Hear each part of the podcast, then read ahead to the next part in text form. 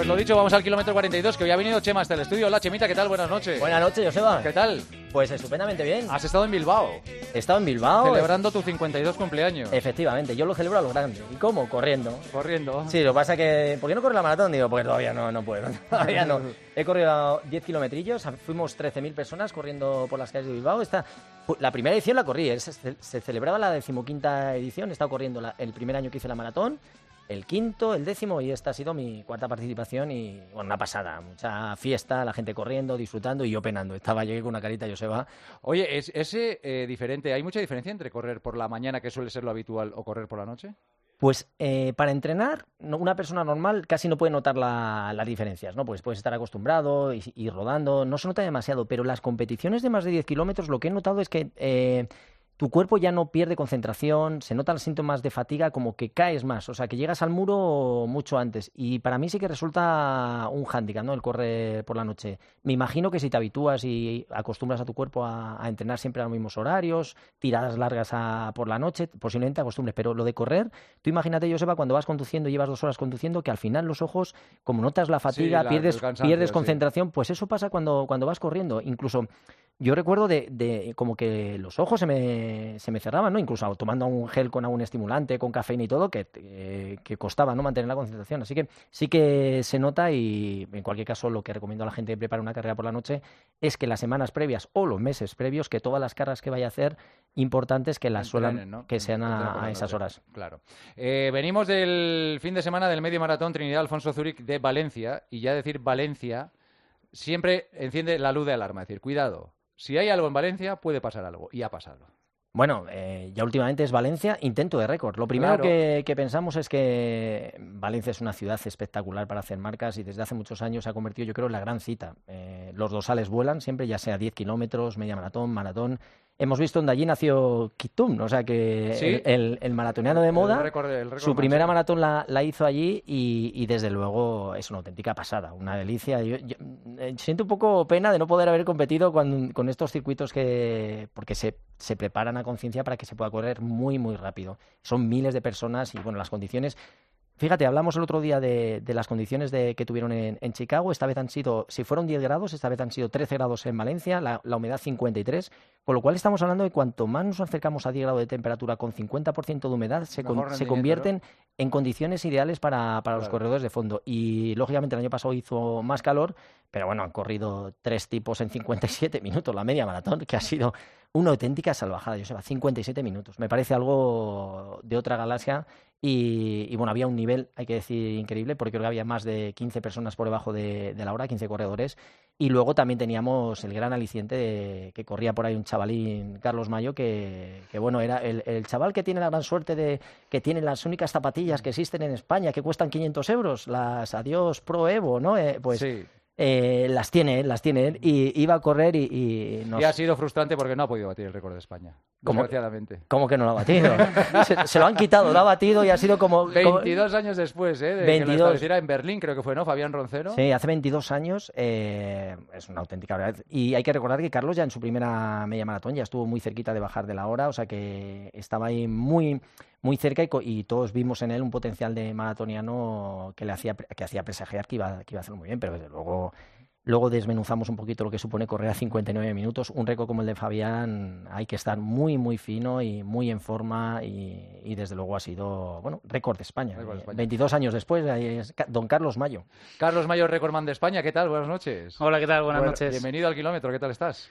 Muchas gracias. No, la verdad todavía no, no lo asimilo. Cuando lo estáis hablando digo, madre mía, es que 59-39, lo que tú dices, es una, una locura, un récord que, que, vamos, cuando yo debuté en media maratón y me lo planteaba, sí que es verdad que, después de hacer 60-06 ya lo ves un poquito más cerca, pero aún así siempre piensas que cuando hiciste esa carrera las condiciones fueran perfectas y, y el volver a repetirlo siempre cuesta, pero ayer, como, como ha dicho Chema, se repitieron las condiciones climatológicas perfectas, la preparación iba perfecta y pues salió el día.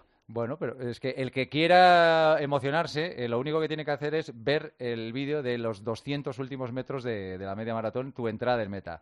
Es espectacular, ahí te, te, vamos, te sale todo lo que llevas dentro durante toda tu vida como atleta, ¿no? Total, total. Además, bueno, yo venía de una racha no tan buena, yo no diría que tampoco mala, pero no venía de las mejores competiciones Y, bueno, pues eh, tenía ganas de sacar todo el trabajo porque al final yo llevo trabajando, aunque no hubiera salido el resultado, llevaba trabajando tiempo, ¿no? Entonces, pues bueno, me, yo creo que, que ahí sale todo, porque además en toda la tensión también de la propia carrera, porque aunque vas y te vas encontrando bien, siempre tienes el miedo de, o, vas con la cautela de, cuidado que, que, estos son 21 kilómetros y puede, puede en cualquier momento, puede, reventar, eh, puede reventar en cualquier momento, además si vamos a ritmos que es que hace no mucho. 2.51, ¿no? 2.51 sale. Es 2.50 clavado, 2.49 incluso. Sí, 2.49. Sí, sí, sí. ¿Cómo, ¿Cómo, controláis las, las, referencias? ¿Vosotros tenéis cada, cada kilómetro, la controláis cada dos, cada tres, cada cuatro? ¿Cómo, cómo vais eh, controlando el tiempo que lleváis? Bueno, yo en este caso miraba cada 5 kilómetros el parcial. ¿Cada 5? menos, sí. O sea, ¿no tienes la tentación de cada kilómetro mirar a cuánto vas? A ver, eh, yo llevo el reloj puesto y entonces si en algún momento tengo la sensación de que nos frenamos mucho, pues puedes echar el ojo a, al reloj por si tienes dudas, ¿no? Pero como no eh, como tenía la sensación de que íbamos bastante rítmicos, con ver el parcial de 5K ya te llevas una... De, todas maneras se ve poquito, Joseba, tú sales y entonces tú sales y, sales muy rápido, sales a un ritmo increíble y, pasas el primer kilómetro y ahí es donde realmente sabes si lo vas a hacer bien o no. Si sales, imagínate... por sensaciones, ¿no? Y si sales ahí al principio y es 2.55 y vas de pena, dices, uy, me va a tocar sufrir, entonces luego te va a tocar mirar más veces el reloj. Pero sin embargo, sales ese primer kilómetro, sales lanzado, no te olvidas del tiempo, te colocas donde tienes que colocarte con las liebres que vas a ir o con la gente que vas a ir y sales y dices 2.48, ostras, ni me he enterado. Sobre todo ese primer kilómetro sí que lo tomas, siempre mira la referencia, ¿no? Porque además. Parece que entiendo esto, ¿eh? Parece que entiendo. Debe ser que ha corrido algo él también. y, cuando, y cuando tienes el coche todavía, porque lo podemos ver y tienes ahí el cronómetro, no tienes ni que mirar tu reloj, ¿no? Y entonces en este caso es que pasamos en 2.45 y va bien, ¿sabes? 2.45, Joseba. 2.45 que, que es 1.6 cada 400 para que la gente haga cálculos. Pasar 33 a los 200. Nada, 16 segunditos por, por 100, que alguien que, que se atreva es una, auténtica locura. Te sentirías el hombre más, más mirado, vigilado durante las últimas dos semanas, porque eres la única persona que tiene estas zapatillas que tenemos la gran suerte que por cierto, las has traído aquí, que las vamos a sortear entre los que estamos aquí en el... No, no, está mañado, está mañado. Esas tienen que correr una maratón todavía. ¿eh? Me preguntaban, me han estado preguntando, porque en teoría las zapatillas dan para 50 kilómetros. déjame decir, Chema, que son las Adidas Adicero Pro Evo 1, las que son, para que la gente lo sepa con más familiaridad, las de los 500 euros, las tapas de los 500 euros. Que hay 521 pares y en todo el mundo, ¿no? En todo el mundo y las que tiene Carlos son las 158. Y eres el único español, la única persona española que ha podido utilizar esas zapatillas. Sí, he tenido ese privilegio más que nada porque participé en la campaña de salida de la zapatilla me dijeron a mí para hacer el, el anuncio y, bueno, no las tengo por mi nivel atlético, sino por haber hecho la No me vale por un pelo.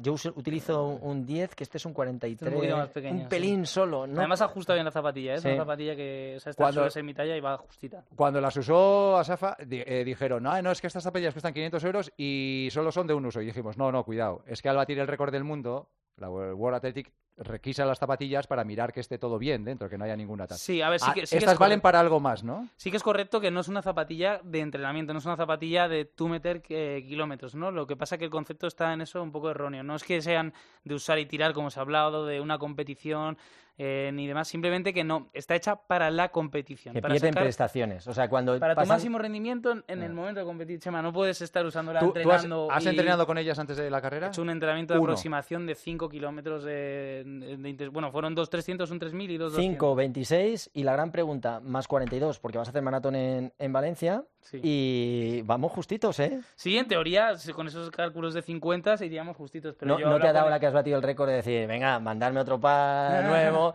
y esta se la dejamos a Chemita para que las termine de testar y le es, que el problema es que no pueden, porque no, hay. No, hay, Es que no, hay. Es que no se, no se puede, no, es una cuestión de que tengan guardadas 20 por lo que... Bueno, imagino, siempre habrá ahí un, un, algo por si No, no, está difícil, ¿eh? Está difícil, ¿eh? Está jodido, está jodido. Sí. Sí, Oye, y ¿En, qué se nota la, diferencia de usar estas zapatillas? ¿Cuánto mejora el rendimiento con unas zapatillas estas? ¿Se, ha hecho el cálculo más o menos? Eh, no lo sé, Chema, igual tiene maneja datos. Yo lo que sé es que el salto gordo creo que se dio con el salto de la zapatilla típica que, había hasta el año 2019, que era pues lo más plana posible y, demás, a esta suela más, más marcada y, entonces... Dos, tres minutos, Joseba. Dos, tres minutos. En una maratón yo creo que, sería un poco... También tienes que, tienes que aprender a correr con este tipo de zapatilla. No se corre igual que con una zapatilla mucho más minimalista. Entonces tienes que aprender a cómo te lleva la zapatilla, ese, balancín que hace, que aprovechar todas las placas que tiene. El pues impulso, ¿no? Ese impulso. Entonces tienes que aprender un poco también a, correr, pero estamos viendo que, es una auténtica delicia. Yo quería tocar un poco eh, la parte un poco mental, porque ha dicho él que, tenía sus dudas. De, durante estos años no te han salido también las cosas, desgraciadamente has entrenado igual, con la misma gana de siempre, pero los deportistas pasan por momentos que no te salen las cosas y eso te va afectando ya lógicamente afrontas nuevos objetivos no te salen te empiezas a fastidiar un poquito más y, este estabas en un tren que, no podía escaparse ¿no? Y, qué ha pasado por tu cabeza en esos malos momentos y sobre todo ahora que se ha visto reforzado con, este super récord de España bueno pues en los malos momentos piensas de todo está claro hay o sea a ver yo pienso que eh, en este mal momento yo creo que es un poco coger con pinzas porque yo creo que estaban saliendo las cosas decente pero no tan bien entonces sí que es verdad que bueno, era, era duro ver que, también las opiniones de la gente era de que parecías un atleta que ya no estaba ni en competición, ¿no? Y, joder, yo sí que estaba compitiendo, lo que pasa que a lo mejor no a mi máximo nivel, ¿no? Pero bueno, sí que es verdad que, bueno, se pasan momentos malos, ¿no? Porque somos personas y al final, la, aunque quieres aislarte de todo lo que está pasando a tu alrededor, hoy en día es, imposible hoy en día con, con las redes sociales y, y, la gente opina de todo, yo entiendo. Y al final afecta, ¿eh? te digo ¿eh? cuando dice la gente, no, a mí no me afecta lo de las redes, afecta. A mí no. Afecta a todo el mundo. A, ti no, pero no tienes. Ah, pues eso. ya sabes lo que tienes que hacer.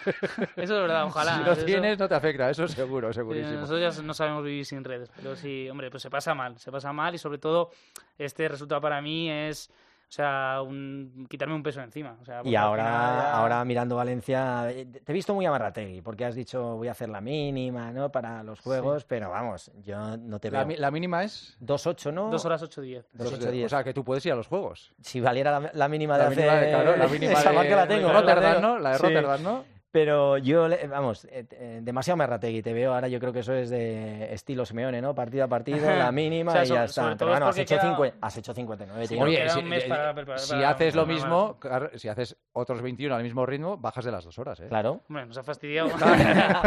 sí, que me lo separe en tres semanas y a lo mejor lo puedo repetir, pero... No, hombre, tú, tú, sigues y dices, bueno, voy a hacer otra vuelta. Hemos estado, hemos estado, asustarnos un poquito, porque hemos estado aquí analizando estas semanas lo que hacía Kittun, que llegaba a 300 kilómetros, eh, Kichogue, que andaba por 210, 220. Y Vince se quedaba en 180. ¿Una semana tuya tipo, cómo, cómo sería?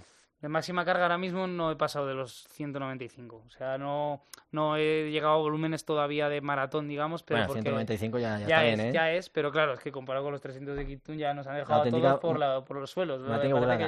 y en cuanto a cargas, ¿cargas cuántos eh, días de series metes a la semana? Hago unos tres días de intensidad más, más clave pero sí que es cierto que con el nuevo método de entrenamiento que llevo es un poco diferente. Entonces, eh, cada día tiene su miga, porque por ejemplo yo también trabajo mucho la fuerza ahora, mi, fisonomía si la ves ha cambiado de Te iba a decir que no te veo tan seco, eso es, te iba a decir que de aspecto, eh. normalmente cuando ves a un maratoniano le ves, eh, iba a decir un aspecto lamentable, lamentable, y se le ve con tipín, así, los pantalones los llena, sí, sí, me ha sorprendido, me ha sorprendido. Sí, es que trabajo de otra manera totalmente distinta con mi nuevo entrenador, con Juan Carlos, y, trabajamos mucho el aspecto de fuerza. Y la medicina, señor doctor, yo sé, sabes eres médico, tú eres médico. Sí, con la carrera terminada, además. Sí, sí, 2019 terminé. Te falta el MIR ahora. Sí, sí, sí, sí. Ahora estoy... ¿Pero lo vas a hacer?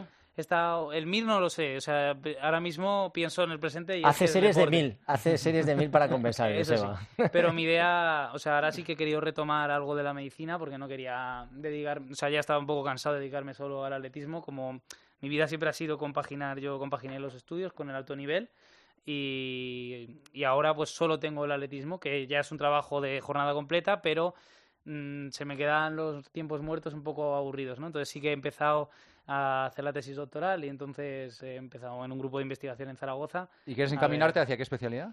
La especialidad no lo ¿Cuál te gustaría? Algo en relación al deporte, eso seguro, lo tengo claro. Entonces, traumatología o medicina deportiva serían las ideas así más, parecidas. Bueno, además de buen corredor, médico. Está bien, ¿eh? Un hombre. Oye, yo creo buen ejemplo, ¿no? Además, para los chavales que vean que, no solo hay que correr, entrenar, sino que hay que formarse. Bueno, pues eh, vamos a aprovechar que estáis los dos y así ya respondemos a las preguntas de, los oyentes antes de, terminar este kilómetro 42. Eh, mira, además hay algunas de, relacionadas con la, con la maratón. Rutina de 4 o 5 ejercicios físicos fundamentales de fuerza de cara a la preparación del maratón. ¿Cuáles diríais? Bueno, por ejemplo, una manera de trabajar la fuerza específica serían las cuestas. O sea, yo empezaría trabajando más energía gimnasio y conforme se acercase el periodo de la maratón, más meter trabajo de cuestas, de diferentes inclinaciones y las últimas semanas quitarlas. yo haría una primera parte de gimnasio trabajando a nivel general, segunda parte de cuestas y la tercera fase ya sin quitando fuerza para dejar correr rápido. Eh, para un maratón, eh, además de los geles y barritas, ¿hay que tomar sales? Yo creo que sí, sí, es fundamental. Al final los geles sería el, la energía, el fuel que tienes durante la, carrera, pero tienes una, una parte de hidratación que es con el agua y con las sales minerales, que es fundamental. ¿Has tomado gel, tomaste geles en Valencia? Tomé uno antes de empezar y llevaban los dos manguitos puestos, que también me han preguntado por qué llevaba los manguitos. Porque eh, tenía ese es otro buen truquito, ese es muy bueno. Porque... Un gel en cada manguito y me tomé solo uno. De hecho, en meta si se ve en mi brazo izquierdo, tengo no es que esté tan fuerte, es que, es que llevas el gel. todavía un gel que no me tomé. Es el que mucha gente nos pregunta, pero siempre tener la opción te da seguridad de decir, ostras, si voy un poquito tieso, echar mano a eso y es los manguitos, si te fijas en muchos corredores llevan el gel. Sí, sí, no falla. Geles Maurten ya si me dejáis decirlo, que son los mejores.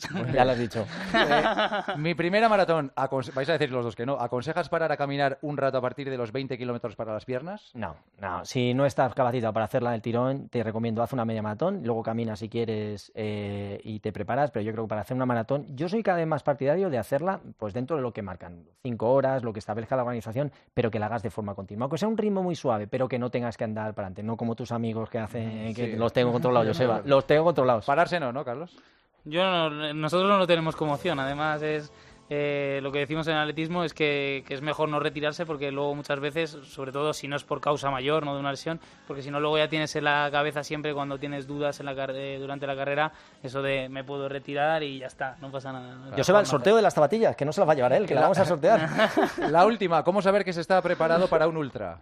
Es buena pregunta, difícil. Yo cada vez que salía en una maratón o cada vez que me afronto una carrera, estoy en la línea, salía diciendo que no pase nada extraño, por favor, que no pase nada extraño, cruzando los dedos, rezando. Bueno, normalmente si has entrenado bien, si no tienes problema y has entrenado con regularidad las últimas 14, 15 semanas, por así decirlo, sí que estarías más o menos preparado, pero nunca se sabe. Esto es como lanzar una moneda al aire. ¿Qué pasará? Pues después pues de... Pues mira, después de correr ya te lo diré. Si, termino ya te lo diré. Carlos, eh, enhorabuena por el, por el récord. Ojalá te vaya muy bien en el maratón. Estaremos en contacto, así que mucha suerte. Bueno, y también que Laura Luengo también batió ah, el... Laura Luengo, Oye, que se nos olvidaba también. Es verdad, es verdad. Que, ha sido una hora 9, 41, 41, 42. 1 09, 41. 10 segundos mejor que la, que la que... Y nada, lo has batido el día de mi cumpleaños, con lo cual te acordarás. Bueno, no lo sabía, no lo sabía. Mira, pues mira. cuando has dicho lo del cumple, digo, no lo he felicitado. Ya, ya, por, eso me está mirando, por eso me está mirando Te acepto el regalo, te acepto el regalo de las zapatillas. Las tapas te las llevas, ¿no? Te las llevas, ¿no? Me voy a hacer ahora, voy directamente a la pedicura para que me quite las uñas para ver que me entre bien. Carlos, mucha suerte, que te vaya bien. Gracias por venir. Muchísimas ¿eh? gracias. Chemita, gracias. un abrazo. bueno, oye, aquí un placer, ya sabes, Joseba. Igualmente, me encanta venir Gracias. Eh, Juanma, unos consejos y despedimos.